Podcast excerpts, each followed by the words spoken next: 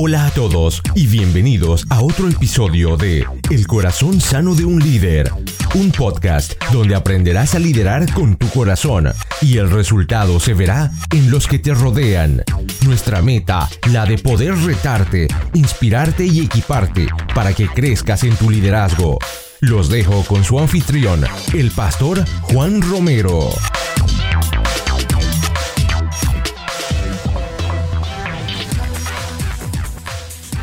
Bienvenidos al episodio número 73 del Corazón Sano de un Líder, donde estamos convencidos que como líderes tenemos que equiparnos y prepararnos para nuestro crecimiento personal. Y esa es la razón por la cual este podcast existe, es la razón por la cual existimos en tu vida. Les habla su anfitrión y su servidor Juan Romero. Y como todas las semanas te doy las gracias por ser parte de este podcast. Gracias por escucharnos Gracias por ser parte de lo que estamos haciendo semanalmente. Gracias por compartir en las redes y gracias por comentar sobre cada tema que traemos cada martes. Así que agradecidos no puedo mm, más estar porque en realidad somos y estamos en los lugares que estamos por ustedes. Y hace unas semanas me di cuenta de que algunas de las preguntas más frecuentes que nos solemos hacer sobre profesionales de éxito son preguntas como ¿qué hace diferente esta persona a las otras personas? ¿Qué hace diferente esta persona a lo que yo hago? ¿Cómo han conseguido llegar ahí donde están? Y más allá de las cualidades personales que tengan o de la bendición que pueden tener, la mayoría de los profesionales que consideramos de éxito, y dije profesionales, no dije influencers, han sabido identificar patrones que otros han seguido antes, es decir, han podido seguir el ejemplo de otras personas que los guiaron y que los llevaron a estar a donde están en estos momentos. Y hoy hablamos sobre este tema con el pastor Samuel Uribe, el pastor de visión juvenil de la iglesia Vino Nuevo en El Paso, Texas, un joven que a pesar de su edad tiene muy claro que el impacto de un mentor en las distintas etapas de nuestra vida puede ser fundamental para solventar obstáculos, para tomar mejores decisiones y para orientarnos sobre estrategias que podemos seguir para conquistar nuestros sueños y poder alcanzar nuestras metas. Así que si tienes dudas de lo que es un mentor, si estás buscando un mentor y no sabes dónde comenzar o si tienes dudas de que el por qué necesitamos un mentor, no te pierdas este episodio. Vamos con el pastor Samuel. Gracias a todos por estar en un nuevo episodio del Corazón Sano de un líder donde creemos que equiparnos no es opcional, es vital y te doy las gracias Samuel por estar aquí. Muchos ya lo conocen, pero hoy te invito. Samuel Uribe, gracias por estar con, con nosotros, pastor.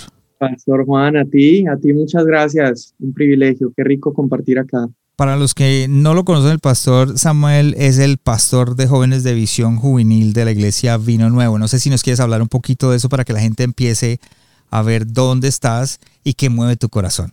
Súper, pues bueno, Vino Nuevo es una iglesia hispana muy hermosa que está en la frontera de México y Estados Unidos. estamos en una ciudad que se llama El Paso, Texas. Es una, es una ciudad muy particular por ser en frontera. Entonces es una ciudad en su mayoría mexicana, ¿sí? La mayoría son mexicanos del estado de Chihuahua, aunque hay, hay de, muchas partes. Entonces, bueno, yo soy colombiano viviendo acá, poquitos colombianos en esta ciudad, muy poquitos, y casado con una mexicana de Monterrey. Eh, y bueno, entonces en Vino Nuevo eh, estamos, desde que nos casamos con Dana, mi esposa, hace dos años, estamos pastoreando Visión Juvenil, que es todo el movimiento del grupo de jóvenes. ¿Y cómo, cómo llegaste de Colombia ahí donde estás? ¿Qué, ¿Qué, pasó? Cuéntanos un poquito de eso, porque un colombiano en, en, en, ese lugar. Bueno, esa es una historia larguita, pero para como condensarla un poquito, básicamente llegué acá por un, un, periodo de unos años donde estuve sirviendo con un misionero, un misionero boliviano, se llama Marcelo González, y en ese tiempo que estuve trabajando con este misionero, él era apoyado por esta iglesia, por Vino Nuevo, El Paso. Entonces, en el año 2012, yo vivía en Colombia, pero cuando yo avanzaba mi año escolar para poder viajar con este misionero, y en el 2012 estuve unos tres, cuatro meses con este misionero y se nos dio la oportunidad de visitar acá en El Paso que esta era una de las iglesias que más apoyaba a este misionero. Entonces cuando vengo conozco la iglesia, conozco al pastor Chris, conozco al líder de jóvenes y, y se, se, da como ese primer contacto, ¿cierto? Okay. Yo regreso a Colombia a terminar el bachillerato y estando allá yo veo que Vino Nuevo lanza el, un ministerio de misiones que se llama Visión Global y lanza este ministerio y yo me pongo, porque misiones es algo que arde en mi corazón, entonces yo me pongo de una en contacto con los pastores y les digo, hey, ¿qué puedo hacer para, para ayudarlos a movilizar gente acá a Colombia, que traigan equipos misioneros a Colombia? Sí. Entonces empiezo a, a armarles ahí unos planes y terminamos, bueno, terminé recibiendo un equipo de, de misioneros, de chicos de acá del Paso, a Colombia y los llevamos al Amazonas, estuvimos trabajando ahí con los pastores. Entonces así comienza como mi relación con la iglesia. Yo vivía en Colombia, pero recibía equipos de la iglesia y hacíamos misiones. Y ya que terminé el bachillerato, yo estaba por entrar a la universidad allá en Colombia y todo, y recibo una oferta de acá de la iglesia de venirme unos meses como voluntario. Y a mí me, me sonó la idea. Venía siete meses y ya llevo siete años. Wow. Entonces, esa es, esa es la historia corta. Y para los que nos escuchan, de pronto el escucharlo es diferente. ¿Es colombiano? ¿De qué parte de Colombia eres? De Medellín. De Medellín. Y aparte, ¿cuántos años tienes para que la gente no, me, me, escuche, los que nos escuchan sepan? Bueno, tengo 25 años. Tengo, bueno, acá me vine a los 18 años. Me vine, venía unos mesecitos y ya, ya me casé, ya todo. Entonces, wow ha sido una experiencia muy hermosa aprendiendo y considero eso. Soy un aprendiz todavía, y, pero disfrutando mucho el proceso. ¿Te gustan las misiones? Hablaste, es más, en nuestros textos me dijiste, hay algo que en el corazón hay es el amor por las misiones. ¿De dónde salió eso? Bueno, eh, nace principalmente de, de, un mentor, nace de, de, una persona que invirtió en mí cuando tenía 11 años eh, yo realmente crezco en la iglesia, pero no estaba muy conectado, pastor, con, con la iglesia, ni había algo que me motivara a pertenecer a la comunidad. Yo iba y de realmente toda mi familia iba por como tradición realmente. Pero a mis 11 años conozco a Marcelo González, conozco a este misionero. Él va, estaba, lo invitaron nada más a predicar, él vivía en Bolivia yo lo escucho, Pastor Juan, y ahí es la primera vez que algo relacionado a la iglesia cautivaba mi corazón, algo relacionado al servicio a Dios. Entonces yo lo escucho y a mis 11 años, aunque era tan inmaduro, tan no conocía al Señor realmente, pero eh, nace como esta emoción de decir, wow, yo un día quiero hacer lo que este hombre está haciendo. Y me, me, da por ir a pedirle el correo electrónico. En esa época era puro email y, y puro sí. Messenger, ¿te acuerdas? Y le pido el correo y empiezo a, a, intercambiar correos. Este niño de 11 años con, con este misionero y empiezo a hablar con él y comienza toda una, una historia de varios años que empiezo a, a, servir con él, a viajar con él, trabajar con él. Pero fue, fue el mentoreo de este hombre y ver cómo Dios usaba a este hombre lo que provocó primero como esa, esa exposición a todas a, a, las misiones, a países no alcanzados, a iglesia perseguida y todo esto, y vivirlo de la mano de un hombre de Dios y de alguien que estaba sirviendo 100% en eso, fue, lo, fue la herramienta que el Señor usó para poner misiones en, en mi corazón. Y todavía lo llevas en, aunque el Señor te está llevando por otro paso, porque yo te veo que estás liderando jóvenes, ahora estás pastoreando jóvenes, estás con tu esposa eh, llevando toda una visión, digámoslo de esa manera, dentro de lo que estás haciendo. ¿También trabajas con misiones paralelamente? Bueno, sí, sí, misiones. Y mira, realmente mi esposa y yo entramos a pastorear jóvenes porque era una necesidad que había en la casa, una necesidad en la iglesia. Y también respondiendo a, a, a lo que el día de hoy, quien es mi mentor y mi pastor, que es el pastor Chris Richards, cuando nos casamos, él habla con nosotros y nos expone esta necesidad pero realmente yo jamás, ni mi esposa, nos veíamos pastoreando. ¿Por qué? Porque estábamos, yo antes de, de entrar a pastorar Visión Juvenil, yo estaba como director de Visión Global, que es el, movimiento misionero. Entonces nos veíamos en misiones 100%, nos veíamos ahí llevando equipos hispanos a otros lugares, eh, apoyando la iglesia local. Entonces entramos a pastorar jóvenes como una respuesta a la necesidad de la iglesia y siguiendo el consejo de, nuestro pastor, pero lo que hemos visto es simplemente como que un cambio de plataforma, o sea, eh, antes yo era el que llevaba la mochila y me llevaba el equipo, sí. ahora yo estoy eh, con nuestros jóvenes sembrando esa, esa visión de poder equiparnos y entrenarnos para ir y hacer discípulos a otros lugares. Entonces, quizás hoy no estamos yendo nosotros, pero estamos avivando el corazón de jóvenes para que ellos sean los que vayan. ¿Qué le dirías a un joven que en este momento me está escuchando o nos está escuchando y dice, sabe una cosa, en mi corazón están las misiones, no sé cómo empezar, qué voy a hacer? En el caso tuyo, el Señor o Dios o el, por casualidad, digamos de esa manera, si la gente no, no cree en las diosidencias, eh, encontraste alguien que te guió en esos momentos, ¿qué le dirías a alguien en este momento que quiera alcanzar misiones y empezar cómo hacerlo, cómo empezarlo? Buenísimo, Juan. Yo creo que el primer paso es que te plantes en una iglesia local. Si no eres parte de una iglesia local y estás soñando con alcanzar personas en otra nación, ah, va a ser muy difícil. Te estarías perdiendo de ver eh, una bendición doble que tienen las misiones, porque cuando hacemos misiones, es bendecido el campo misionero, pero es bendecida la iglesia que envía. Okay. Entonces, para mí, misiones bíblicas tienen que partir de una iglesia local y desembocar en una iglesia local en, el país o el lugar donde el Señor te está llamando. Entonces, yo creo lo primero es, antes de, que estés pensando en buscar tus vuelos a otro país, busca una iglesia donde plantarte y busca a un pastor, un mentor, alguien que pueda estar por encima de ti y guiarte en todo, en todo el proceso. Creo que ese es el, el primer paso. Espectacular. Y ya antes de entrar en nuestro tema, que es eh, sobre la importancia o el valor de tener un mentor en nuestra vida, y creo que vas a hablar de tu corazón porque lo viviste y nos puedes eh, de pronto depositar en nuestro corazón lo que hay en el tuyo. Antes de seguir adelante, tienes un podcast que se llama Vulnerable con tu esposa. Eh, sí, Juan. Cuéntanos dónde está, qué, cómo lo pueden escuchar los jóvenes, si hay jóvenes que dicen quiero escucharlo, de qué se trata y pues como para picarlos un poquito.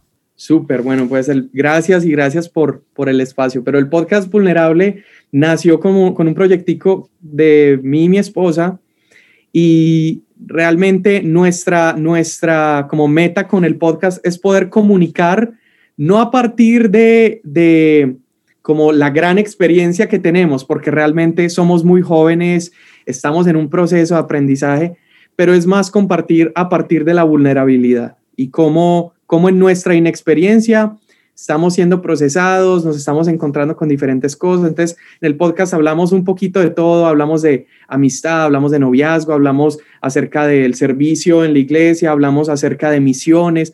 Entonces, en realidad hablamos de de lo que el Señor nos, o sea, de lo que estamos viendo con el Señor en nuestras vidas, pero a partir de, de, la vulnerabilidad y la transparencia. Espectacular, o sea que lo pueden encontrar en cualquiera de tus plataformas favoritas, en Spotify, en iTunes, así que búscalo como podcast vulnerable y obviamente como siempre en la página de internet del corazón sano de un líder, en el, eh, la página del podcast del día de hoy, pueden encontrar eh, todos los enlaces al Pastor Sam, donde vas a entrar a Facebook, a Instagram, a la página de internet de la iglesia, a su podcast. Así que no olvides seguirnos en la página de internet. Pastor, ahora sí, hablemos de lo que eh, venimos. Eh, cuando te texté y te dije, quiero invitarte, quiero hablar contigo, me dijiste, quiero hablar de algo que tengo en mi corazón, que creo que es importante para todo joven, eh, para todo líder, sin importar en la, si es líder de iglesia, si es líder de empresa, si está liderando un departamento en una empresa, es importante que hablemos de lo que es el valor de un mentor en nuestra vida. Y algunas, algunas de las preguntas más frecuentes es que nos hacemos es que cuando vemos una persona dice qué hace diferente a esta persona, qué hace eh, que lo sigan, eh, cómo ha conseguido estar ahí. Así que eh, quisiera hablar contigo acerca de qué es un mentor y cómo nos puede ayudar el mentor en nuestra vida. Súper, súper Juan. Bueno, mira, yo creo que podemos partir hablando de un, digámoslo, problema que yo veo hoy en mi generación. Yo hoy quiero hablar como a partir también de, lo que veo en mi generación. Una generación joven, eh, muy apasionada, una generación joven muy capaz, muy habilidosa, muy talentosa, pero es una, es una generación Juan, que ha olvidado la importancia del proceso y que ha olvidado la importancia del, mentor. Es una generación que menosprecia el anciano, es una generación que, eh, no busca consejo. ¿Por qué? Porque tenemos todos los recursos, tenemos, eh, o sea, Juan, hoy, hoy un adolescente, o sea, yo tengo 25 años, pero yo veo un adolescente de 14 y 13 años, están con una exposición a la información tremenda. O sea, algo, información que, que, a otras generaciones les costó años conseguir, ellos hoy lo tienen en la palma de su mano. Y creo que eso mismo, todos estos recursos que tiene de estas nuevas generaciones, todo el, el talento y toda la facilidad de, de lograr cosas, conseguir cosas, nos ha hecho pensar como generación que somos autosuficientes, nos ha hecho pensar que, que podemos solos, nos ha hecho pensar que lo sabemos todo. Y a mí eso me duele profundamente, Juan, porque yo, yo sí creo, yo creo en toda la capacidad que tiene esta nueva generación. Yo creo que hay propósito y creo que hay, uff, talento, pero para derrochar. Pero el problema es que estamos confundiendo talento con autoridad. Estamos pensando, Juan, que y mi generación es culpable de hacer que la voz, las voces más relevantes para la generación sean personas con un talento increíble, increíbles comunicadores, o personas que saben hacer cosas muy bien, eh, gente que, tiene, nos, digamos, eh, un montón de, seguidores en redes porque son increíbles comunicadores, pero muchos quizás son personas sin autoridad. Y confundimos eso, confundimos talento con autoridad. Y mi generación tiene mucho talento, pero nos estamos olvidando que talento necesita una autoridad para, para, que pueda llegar más lejos. Entonces, yo, yo hablo hoy de la importancia de un, de un mentor porque yo puedo decir, Juan, que hoy estoy aquí en el lugar en donde estoy, estoy trabajando con jóvenes, y hoy estoy pastoreando, estoy casado con una mujer increíble y viviendo, disfrutando un matrimonio muy, muy hermoso.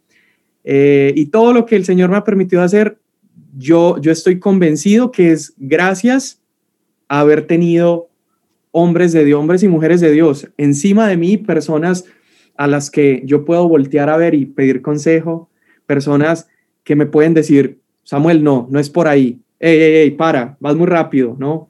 Gente que me pueda poner el, freno si me estoy desbocando. Y yo creo que es gracias a, eso, al mentoreo y al reconocer al hombre de Dios sobre mi vida, ¿sí? a esa persona que Dios en la temporada en la que estoy viviendo esté poniendo sobre mi vida, porque he tenido diferentes mentores y por eso hablo como el hombre de Dios sobre mi vida en esta temporada. Sí. Y creo, Juan, que si mi generación olvida la importancia del mentor, creo que vamos a tener muchos talentosos, pero muy pocos con autoridad. Wow, y una, pregunta, porque creo que muchos pueden confundir y creo que los jóvenes de ahora están confundiendo esa parte de que eh, yo voy a seguir al influencer, que es, aquel que, que, tiene tantos seguidores y tantas personas, ¿cierto? Hay algo que yo siempre digo es, em, el liderazgo no se trata de la multitud de personas que puedas atraer, eh, sino de la cantidad de personas a las que puedas ayudar. Y, y creo que a veces confundimos eso. Estamos como jóvenes ahora que tienen acceso a todas esas eh, plataformas, ven todos estos influencers que en realidad no están aportando nada a mi vida, pero simplemente tienen seguidores y lo hacen, siguen estas personas porque como que dicen no se están metiendo en mi vida, o sea, estoy siguiendo a este influencer o a esta persona porque no se quiero que se meta en mi vida. Y tú hablaste de algo, yo, mis mentores siempre se han metido en mi vida, son unas personas que me dicen, eh, Sam, Samuel, estoy por un lado, estás, tomaste una decisión equivocada o vas por el lado equivocado o la razón por la cual te vas a casar es la razón equivocada o la razón por la cual te vas a meter en el negocio es la razón equivocada. Y como que no, los jóvenes ahora dicen, no, yo no quiero eso, yo quiero que me dejen hacer lo que, ¿cómo podemos manejar esa situación? Mira, yo tengo amigos de mi edad que están pastoreando y, amigos tan talentosos y gente increíble, pero que no son capaces, no son capaces de, aceptar el no de su autoridad, no son capaces de, de, o sea, ah, el Señor me llamó a comerme esta nación y el Señor me llamó a abrir un canal de YouTube, el Señor me llamó a, sacar esto, pero, eh, pero, pero no son capaces de filtrar todo esto bajo la, sabiduría del, mentor y de su pastor y su líder. Y yo, yo quiero como mencionar de, o sea, con esta experiencia que tuve sirviendo en, misiones, para mí, Juan, el, como el mayor fracaso o, los, los misioneros que más vi fracasar en el campo misionero fueron hombres y mujeres que decidieron irse al campo, pero como una rueda suelta, eh, como, hey, no es que yo tengo un llamado, yo tengo, y no lo dudo, o sea, yo creo que, claro, ah, tenían un llamado y una pasión de parte de Dios, pero no pudieron soportar el proceso, quizás que su iglesia local o que su pastor, ah, no, pues yo me voy, o busco una agencia misionera por fuera que me mande y, y me voy, ¿cierto? Entonces, yo, yo sí, yo sí soy muy partidario de eso. Necesitamos como generación dejar de tomar atajos a los procesos, porque quizás no nos gusta el mentoreo, porque no nos gustan los procesos, preferimos el atajo, preferimos eh, eh, la manera más rápida de llegar. Y la verdad es que el riesgo de someterse a un, a un mentoreo es que vas a escuchar algunos no, es que vas a escuchar algunos todavía no, o espérate un rato. Pero para mí, y, y, si me permites compartir una, una experiencia personal, Dale, Sam para mí fue, fue clave el recibir no de parte de, de, mentores y líderes. Y regreso un poquito a la historia que estaba contando ahora cuando eh, el Señor empezó a poner misiones en mi corazón. Pues yo tenía 11 años, ¿no? Inmaduro, no conocía al Señor. Sigo siendo inmaduro, pero, pero en esa época más. Pero yo a mis 11 años le pregunto a este misionero, ¿qué tengo que hacer para irme con usted? ¿Qué, qué, qué necesito? Los requisitos. Entonces él ya me dice, bueno, necesitas permiso de tu papá, y tu mamá, necesitas permiso de tus pastores, necesitas pagar tus vuelos. Y e, esa ocasión, ese viaje misionero era un viaje a Medio Oriente, íbamos a llevar Biblias a un país que es prohibido. Entonces el cuarto requisito dice, estar dispuesto a perder tu vida o no regresar. Yo dije, bueno, vámonos en orden, ¿no? Permiso de mis papás, bueno, ahí los convencemos, algo hacemos, pero me voy a pedir el permiso de mi pastor. Entonces, me acuerdo un viernes, voy con mis papás, me llevan, tocamos la oficina del pastor, el pastor me recibe y yo llego y le digo, pastor, vea, fírmeme ahí, necesito su permiso. Y el pastor, a ver, Samuel, espérenme. Eh, permiso para que yo, bueno, es que nos vamos a ir a un viaje misionero, vamos a ir a llevar Biblias a un país donde es prohibido. Y el pastor me empieza a hacer preguntas y de pronto me dice, Samuel, ¿y alguna vez tú te has leído toda la Biblia? Y yo le dije, no. creo que no pasaba de unos cuantos proverbios al año. Y le digo, no. Y me dice, entonces, ¿cómo quieres regalar algo que tú ni siquiera conoces? Me dice, si tú, si tú quieres mi permiso, solamente te lo voy a dar cuando te leas toda la Biblia y yo te voy a hacer preguntas de cada libro de la Biblia.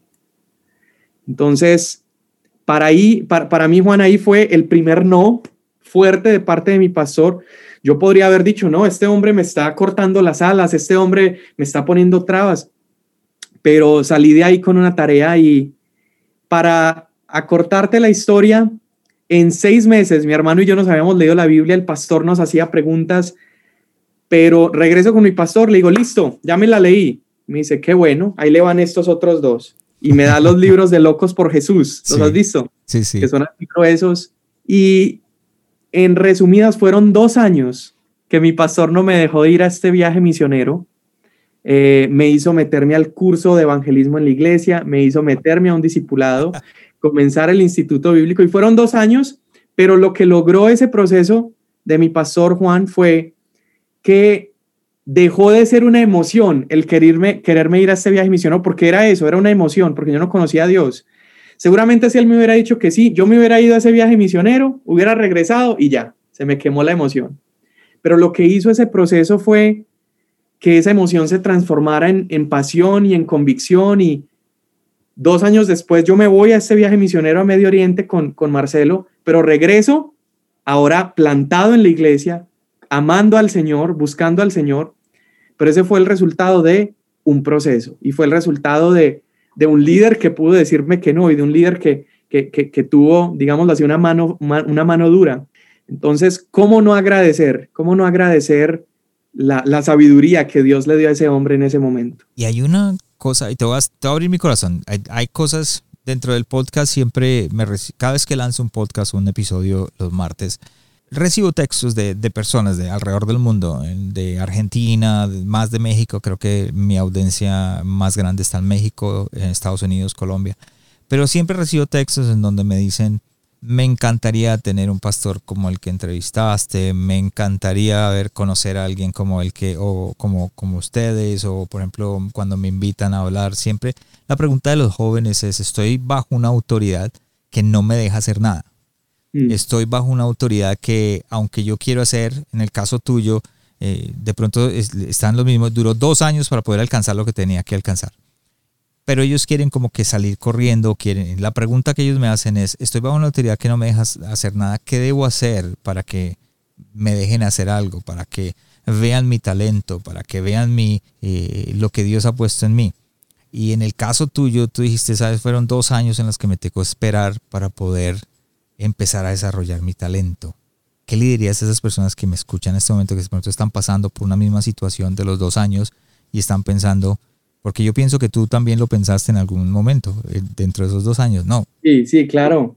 Claro, yo, yo, yo llegué a pensar, este, mi pastor me quiere desanimar porque los libros de Locos por Jesús, acordate que son esos libros de mártires y de cristianos muriendo. Entonces era, pues, este, este señor me quiere desanimar, quiere que se me quiten las ganas. Y me acuerdo que él encontraba noticias de persecución en Medio Oriente y se la mandaba a mis papás para que me mostraran. Y, y claro, podría, podría haber entrado ese pensamiento de, no, este hombre no ve un llamado en mí, no ve eh, propósito en lo que, pero... O piensa que tengo, o, o como dice mucha gente, oh, piensa, el, el, pastor piensa que tengo yo un llamado mejor que el de él, entonces me está poniendo el pie Sí, sí. sí. Juan, mira, eh, mientras hablabas, estaba buscando este texto que, que, es un texto que el Señor el año pasado me dio eh, mucho y es con respecto a eso, con respecto al proceso. Y, ¿Qué le diría yo a alguien que se siente así, que siente que su pastor lo está eh, oprimiendo, que su pastor no ve eh, su llamado?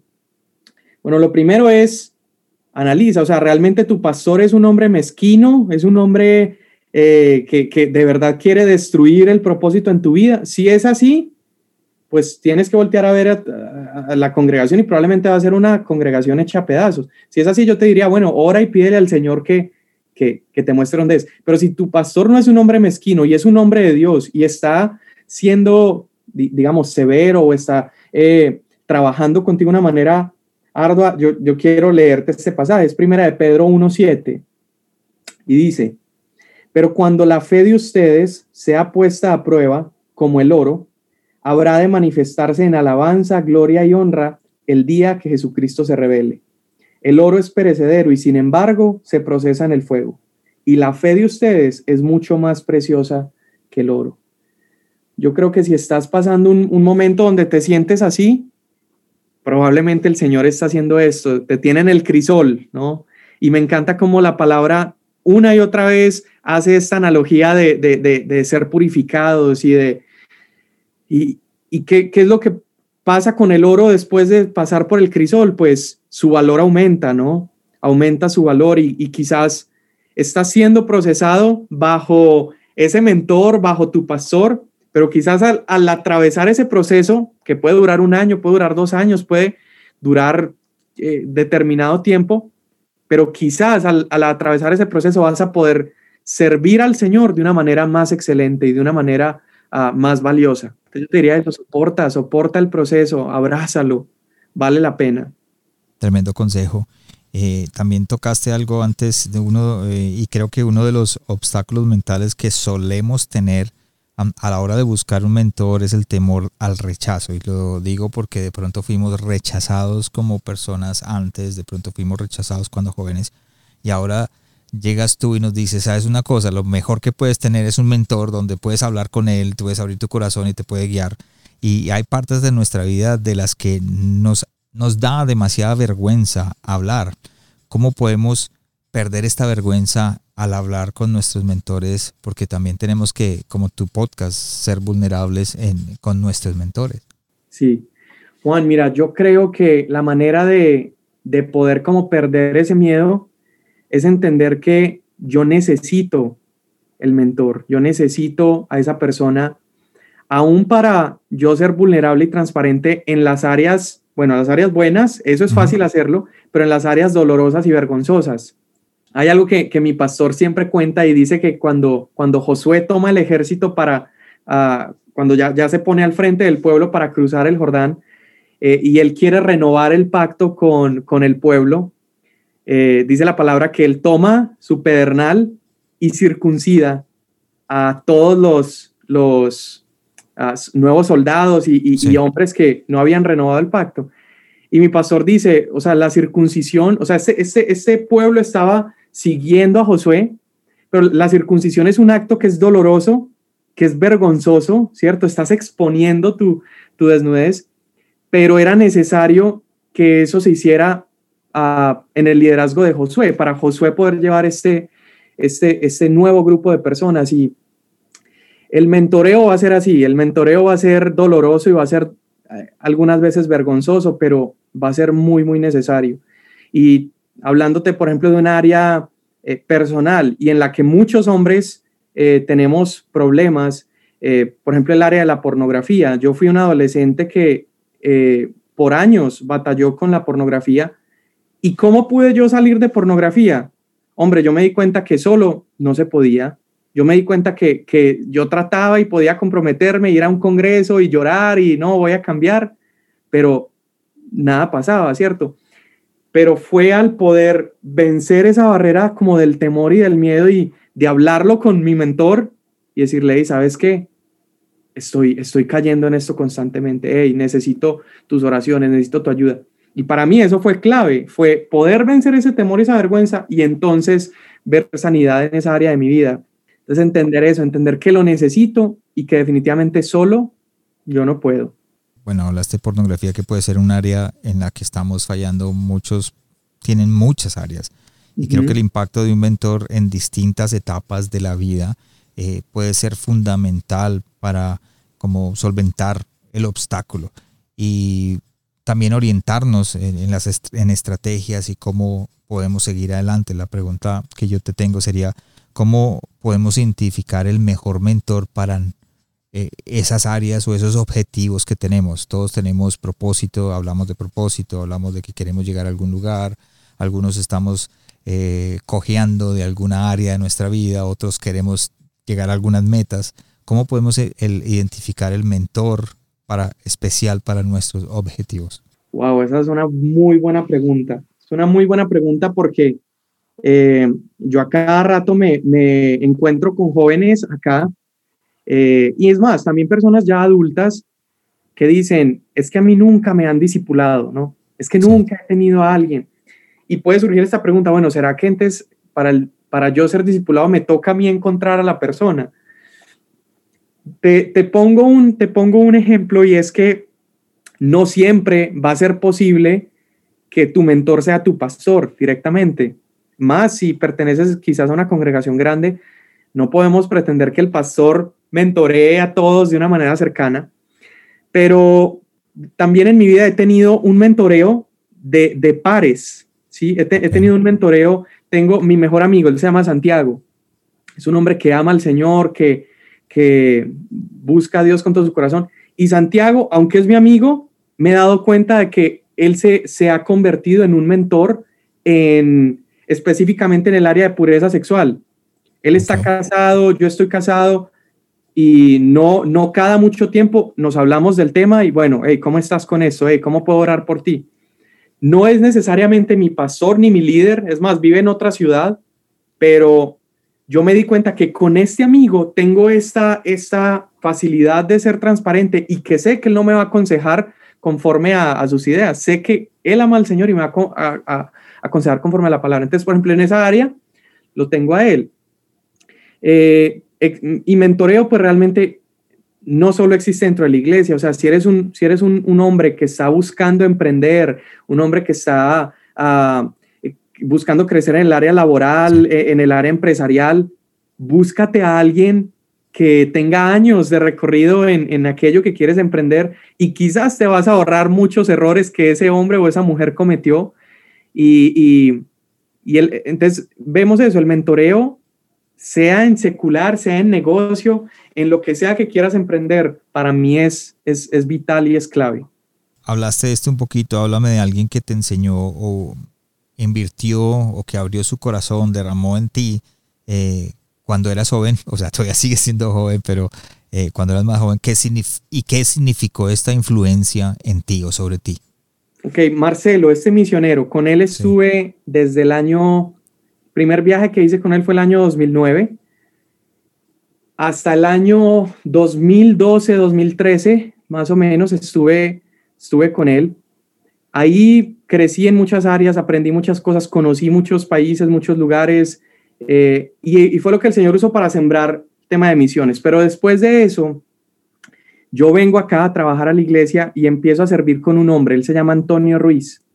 Y Antonio era el, el director de misiones, pero a la vez era mi jefe, ¿sí? En lo laboral, pero también era, era mi mentor y mi, mi, mi líder. Eh, Toño fue un hombre que desarrolló eso que otro mentor había, había sembrado, ¿sí? Marcelo sembró esta pasión por misiones, pero yo puedo decir que los años que estuve con Antonio, él regó eso que, que, que Marcelo había sembrado. Entonces fueron años de trabajar con él, un hombre que también había estado en el campo misionero, pero, pero poder ver ya más, un poco más madurado en mí ese, ese, esa pasión y ese anhelo por, por servir al Señor, ser madurado con, con, con este hombre y, y Toño me ayudó a pulir muchas otras áreas de mi vida, más relacionadas con el carácter, con el trabajo, con trabajar duro, con esforzarme, con aguantar, con eh, no ser impulsivo. Eh, eh, fue, un, fue, periodo de unos cuatro años, tres años que estuve, estuve con Toño. Toño ya después el Señor lo mueve a otra ciudad.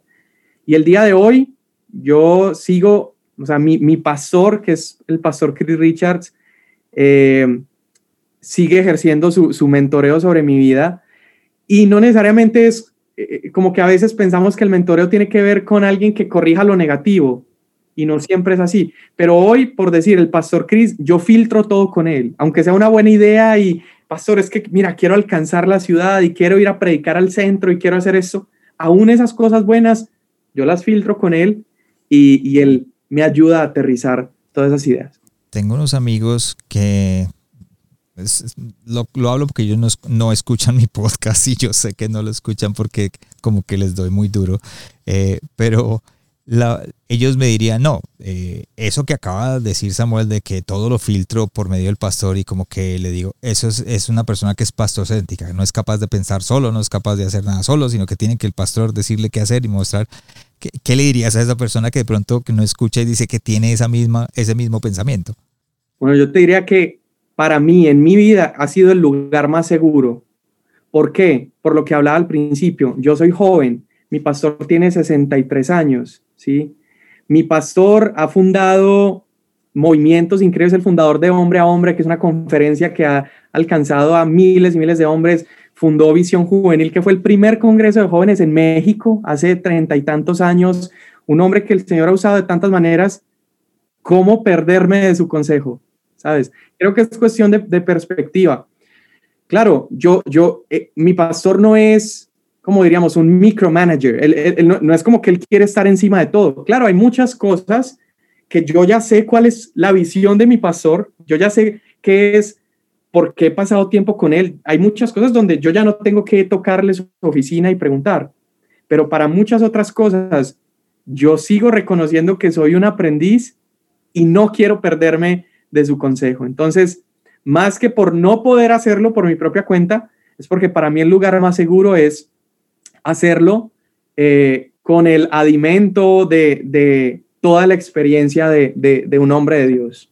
Y el consejo que te, que, que te doy es que así con tu humildad en este momento, sigue así hasta que crezcas. no, ni hasta que crezcas, hasta que sigas adelante. Siempre tenemos que tener el sello. Yo tengo 50 años y tengo un sello en mi mente en que estoy bajo construcción. Es decir, todavía estoy siendo formado en, en lo que hago. Entonces es una buena forma de pensar. Quiero hacerte una pregunta y quiero hacértela de, de la parte en que tú has sido formado por mentores, eh, te has apoyado en ellos, has valorado su consejo en sus vidas. Es más, lo dice, hay veces el consejo de ellos me han dicho que no, pero también me han dicho que sí. Para aquellos que de pronto dicen, eh, tengo mentores, eh, pero no los valoro, o de pronto no les han puesto la, el valor necesario. Em, ¿A qué me refiero? Por ejemplo, yo digo personalmente que sé que si alguien está dispuesto a invertir en mí, quiero que piense que yo soy una de las mayores y mejores inversiones que pueden hacer en la vida. Que si en algún momento pensaron invertir en alguien, en algo, eh, que quieran invertir en mí, porque saben que valoro o que lo que ellos están sembrando va a dar fruto. ¿Qué piensas tú?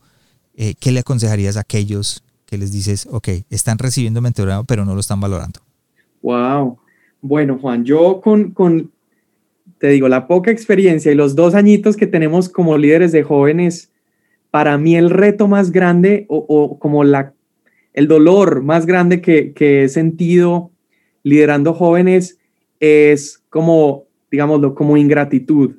Wow. Bueno, tú eres líder, tú lo debes saber.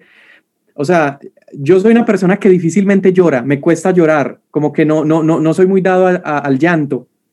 Pero las lágrimas que me ha sacado estos dos años de servir con jóvenes es el haber invertido en, en un chico, invitarlo a cafés, orar por él, estar ahí y luego recibir ingratitud ha sido muy doloroso.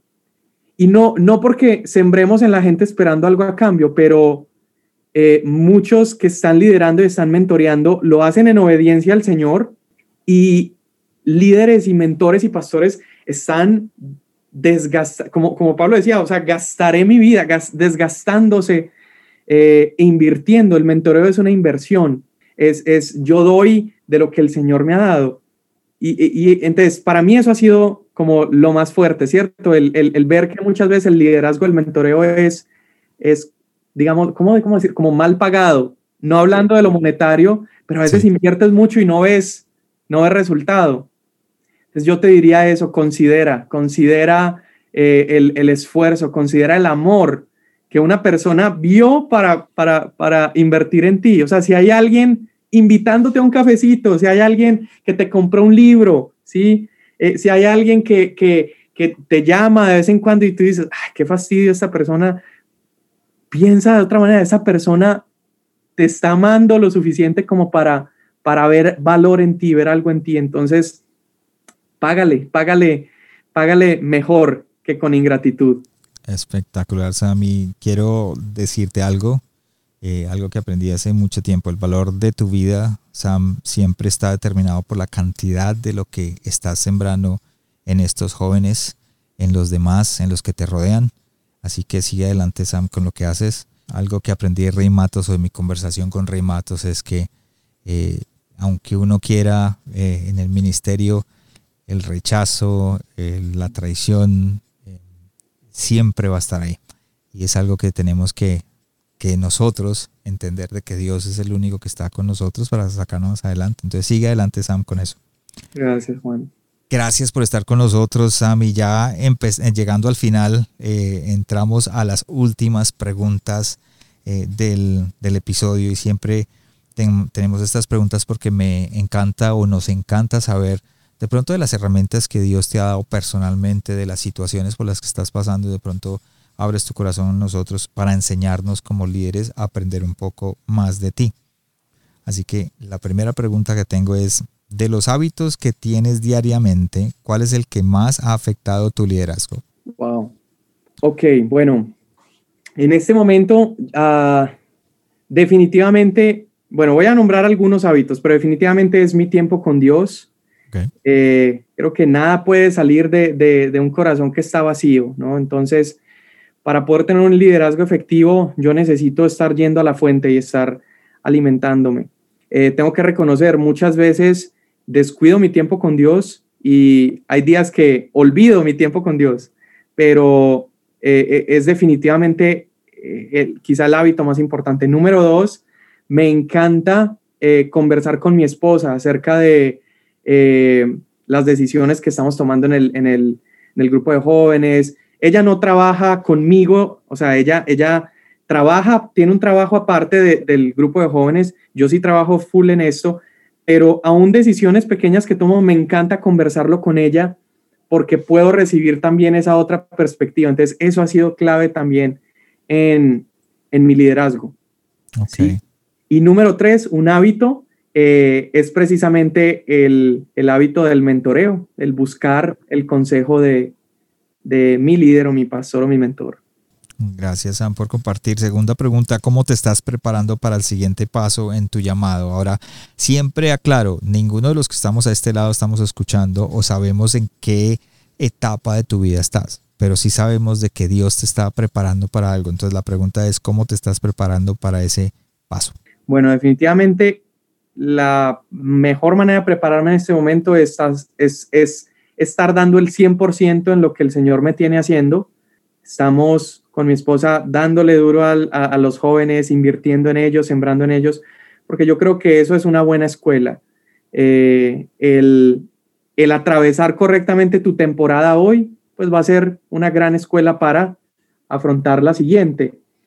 Eh, y bueno, fuera de eso, el, el, el, estar alimentándome, bueno, estudié, estudié en Cristo para las Naciones en Colombia, pero aunque terminé el estudio, en ese momento estoy estudiando en otro eh, seminario bíblico y yo me veo así, yo siento, Juan, que, que aunque acabe ya en, un poco más de tiempo acabo este seminario, pero me veo siempre estudiando, me veo siempre buscando.